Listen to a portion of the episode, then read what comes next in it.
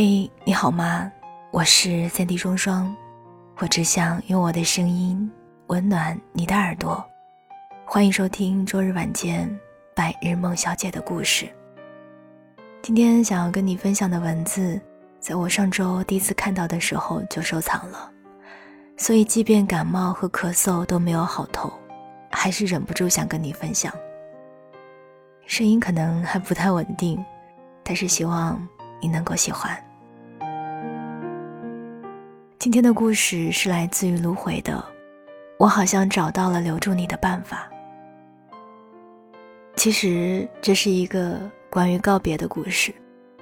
我常常觉得，我们的成长就是不停的在告别，有的告别隆重而正式，心中也未必会有任何的波澜。而有的告别悄无声息，却会揪心而深沉。告别是生命中的无可奈何，遗忘是岁月里的苦口良药。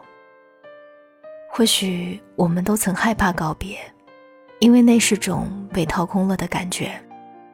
那个曾经存在过身边的人，突然再也抱不到了。无论多大声喊他的名字。都再也不会有回应了。我不喜欢有仪式感的告别。我以为最好的告别，就是在彼此拥有的日子里，好好的珍惜，好让真正告别的时候，不会留有太多的遗憾。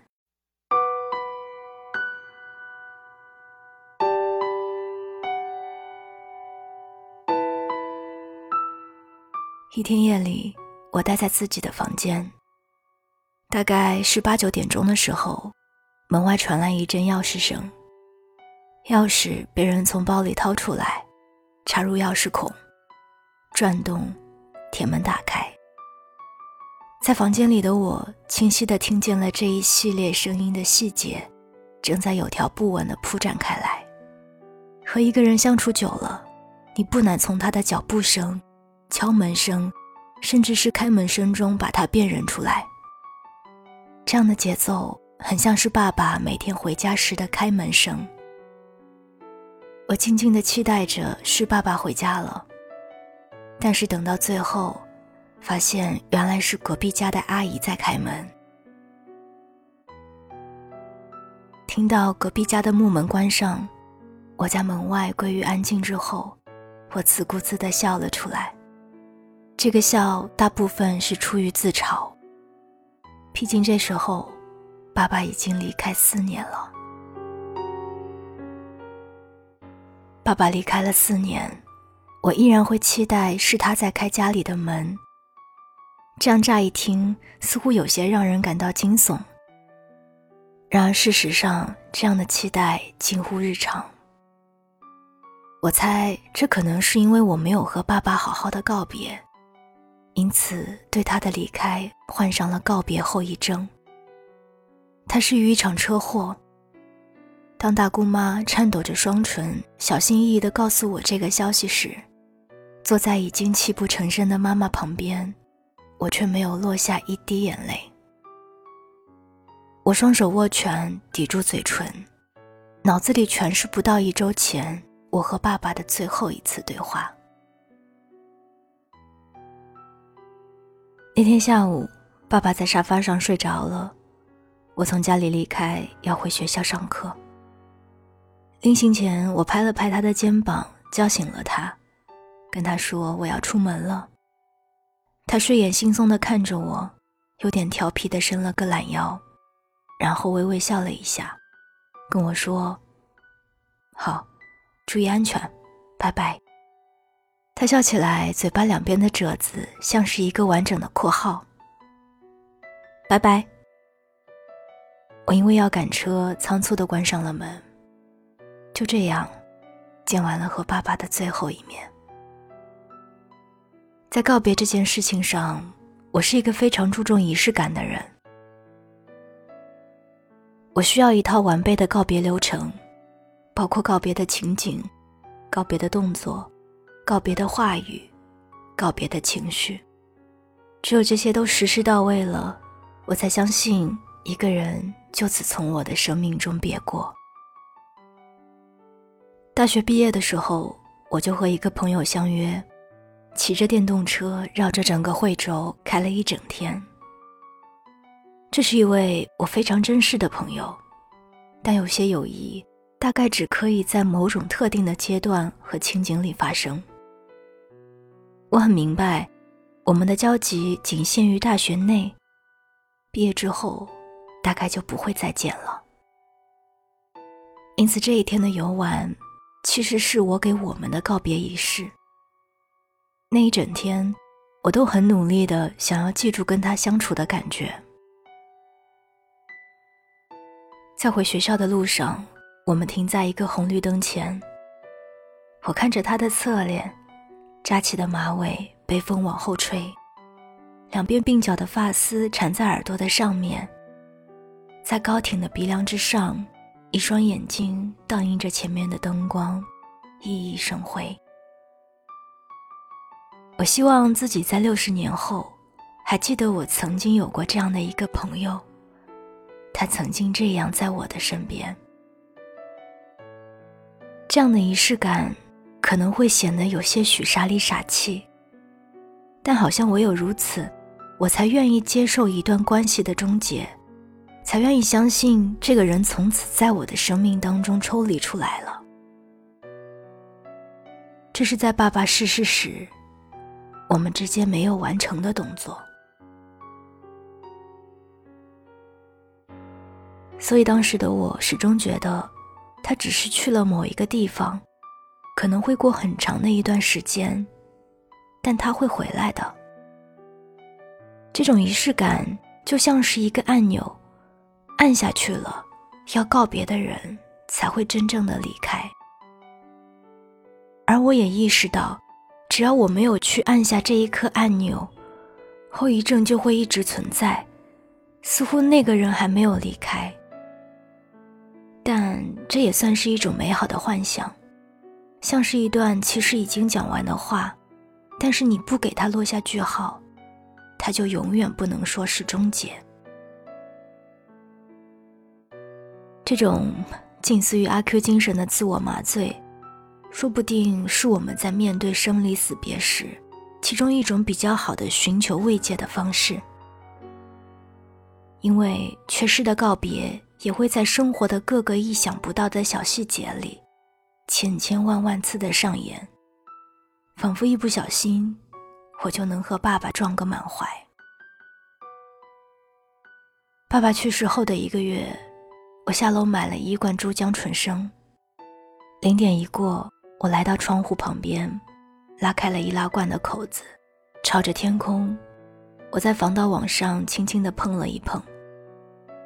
我忍不住想象，这是我和爸爸的碰杯，然后把酒一饮而尽。这时候，突然窗外袭来一阵大风，把我整个人都包围住了。喝酒喝到一半的我，在感受这阵风时，整个人都愣住了。一定是他回来跟我告别了。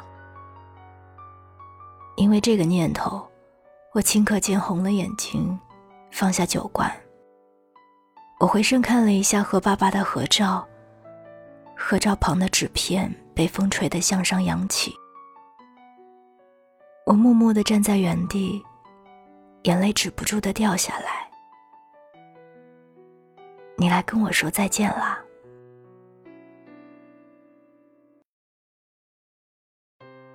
在接下来的日子里，许多意想不到的时刻和物件，都被我看作是他的化身。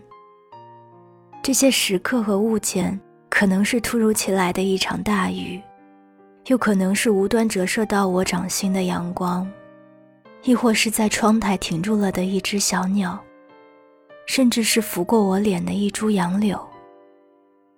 我发现，在我的一次次想象中，爸爸似乎已经融入了我的世界，融入了我的世界，也因为这样。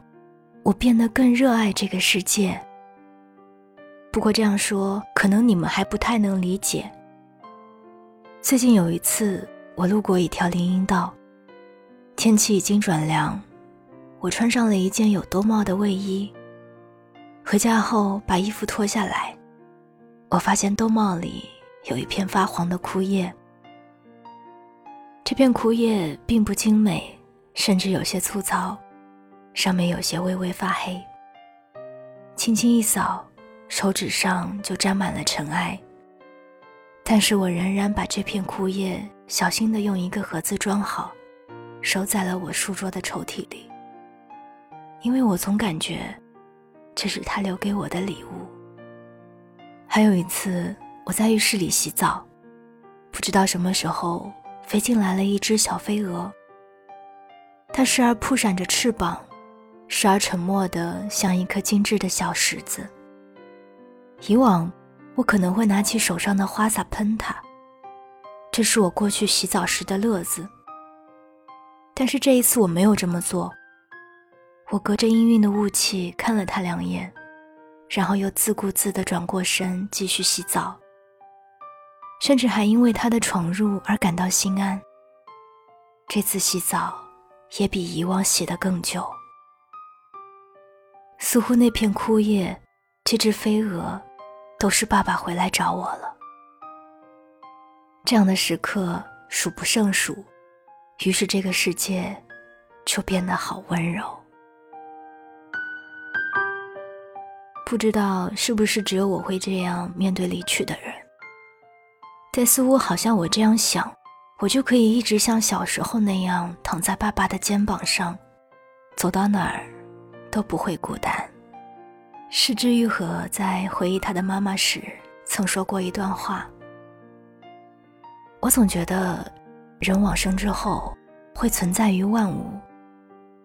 我失去母亲之后，反而觉得母亲存在在周遭的一切事物当中，会在街头擦肩而过，会在陌生人中忽然发现她的身影。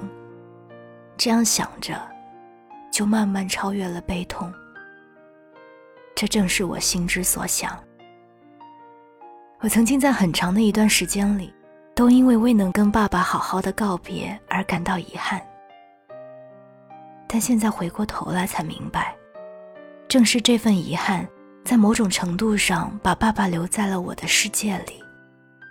正是这种无限期延长的告别，让他不至于从我的世界里抽离。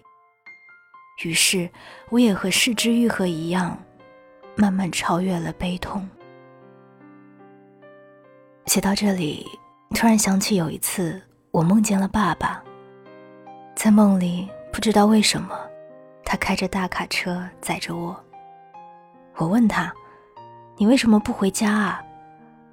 他说：“我现在在外面找到别的工作了。”说着，我们在一个猪圈旁停了下来。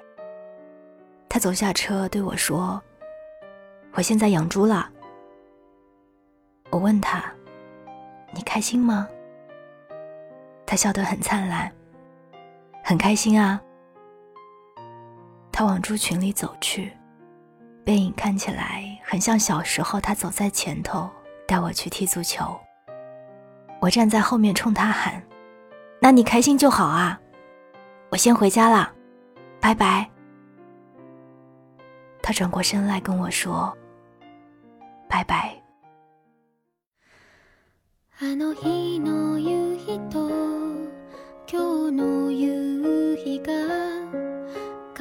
刚刚跟你分享到的白日梦小姐的故事，是来自于芦荟的。我好像找到了留住你的办法。喜欢今天的故事，欢迎留下你的点赞，或者是在节目下方的评论区。留下你的点滴感悟。想要收听更多节目，欢迎在喜马拉雅找到我，点击订阅《双份的阳光》以及《白日梦小姐》。我是三 D 双双，我只想用我的声音温暖你的耳朵。晚安亲爱的你。